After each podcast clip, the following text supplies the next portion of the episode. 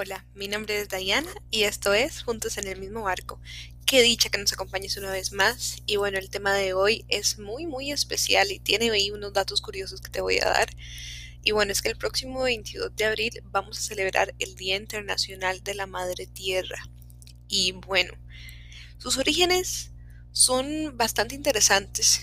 Y bueno, te cuento como dato curioso que eh, existe eh, un chisme por ahí entre la comunidad de ambientalistas que el día se escogió por el cumpleaños de Vladimir Lenin, que fue el fundador de la Unión Soviética, y que también este, el objetivo de Lenin ¿verdad? era destruir la propiedad privada, meta que también comparten los ambientalistas. Eh, pero bueno, te cuento que el primer Día de la Tierra se celebró en 1970 eh, bajo una convocatoria que congregó alrededor de 20 millones de personas en Estados Unidos. Y bueno, justamente en los años 60 surge este descontento social de que no estábamos haciendo nada por la madre tierra. Entonces crece el activismo combativo de que el medio ambiente empezaba a sufrir y la gente pues estaba demasiado enojada en algunas ciudades específicamente de Estados Unidos este, fue común ver a las personas, los llamados hippies, eh, celebrando y también haciendo este frenesí de que necesitábamos hacer algo para parar la destrucción. Y qué coincidencia que traemos este día y es que la Madre Tierra nos manda un mensaje.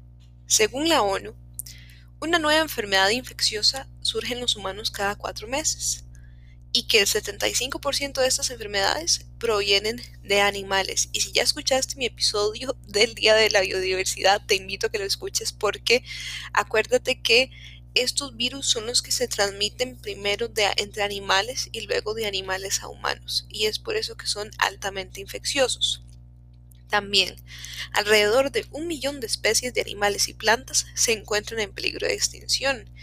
Que este grito va de la mano con luchar contra el cambio climático y la pérdida de la biodiversidad, porque no solo ayuda a la naturaleza, sino que nos ayuda a nosotros como humanidad. Y te recuerdo que veas mi episodio de biodiversidad que está bastante interesante. Y bueno, ¿qué pasa con este año? La Madre Tierra claramente nos pide que hagamos algo. Desde inicios del 2020, con los incendios en Australia, eh, mayores calores registrados en el mundo, también la peor invasión de langostas en Kenia. Y pues la palabra más sonada en el año 2020, COVID-2019, que fue una pandemia sanitaria que tiene fuerte relación con la salud de nuestro ecosistema, porque entre menos especies existan en nuestra tierra, pues más difícil va a ser que podamos contener este tipo de enfermedades infecciosas. Y es que, por ejemplo, a través de la mejora de la calidad del aire o la reducción de las emisiones de gases de efecto invernadero, podríamos combatir y dar un impacto positivo en este virus tan mortal que nos ha encadenado a recesiones económicas, depresiones, perder a familiares queridos, no ver a familiares queridos. Entonces, Hoy más que nunca, este Día Internacional de la Madre Tierra, necesitamos un cambio. Un cambio a que a una economía más sostenible, que funcione tanto para las personas como para el planeta y que promovamos esta armonía con la naturaleza. Te recuerdo que nuestro país, a pesar de ser un país pequeño, ha tenido muchísimas iniciativas en cuanto al cambio climático, desde proteger a todos los espacios marinos hasta la reducción de los plásticos de un solo uso. En muchos supermercados de las grandes cadenas que tenemos en el país dejaron de dar sus alimentos en bolsas plásticas, se prohibieron materiales contaminantes para los empaques de, de comida, pues imagínate que todo esto contribuye.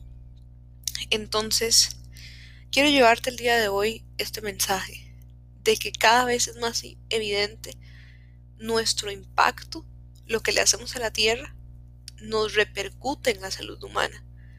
Y es que los cambios en la biodiversidad van a afectar al funcionamiento de los ecosistemas y pueden ocasionar alteraciones. ¿Y qué puedes hacer tú? Pues un paso a pasito. ¿Qué es el, el mensaje que te quiero dar? Que tan solo con un gesto puede ayudarnos a luchar contra el cambio climático. Con solo que no consumas plásticos de un solo uso, con solo que no pidas cubiertos plásticos en alguna comida rápida, con solo que ya no uses las bolsas plásticas, que cambies a bolsas de tela para ir al supermercado, todo eso nos ayuda. Hay más acciones que hoy en día podemos hacer porque ya tenemos muchísimo más conocimiento de que nos afecta directamente. Bueno, espero que te haya gustado el episodio de hoy y recuerda que estamos todos juntos en el mismo barco. Tchau.